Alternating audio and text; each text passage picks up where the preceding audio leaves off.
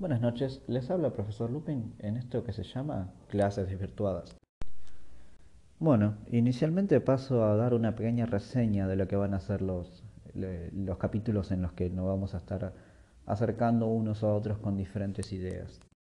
El primer paso, digamos, que, a mí me parece interesante como, como, como base de, estudio, digamos, es, el, la, la, idiosincrasia como tal.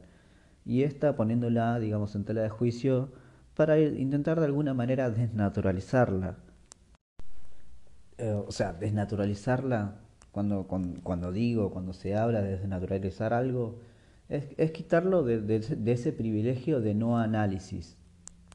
Y al ir analizando, vamos a estar también hablando de las influencias que mueven a la idiosincrasia.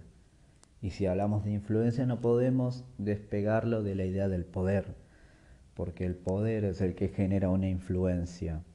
Entonces, eh, entonces a lo largo de, los, de los diferentes capítulos, entonces, a lo largo de los, eh, de los diferentes episodios, vamos a estar hablando de las influencias del poder real a través de sus distintos medios.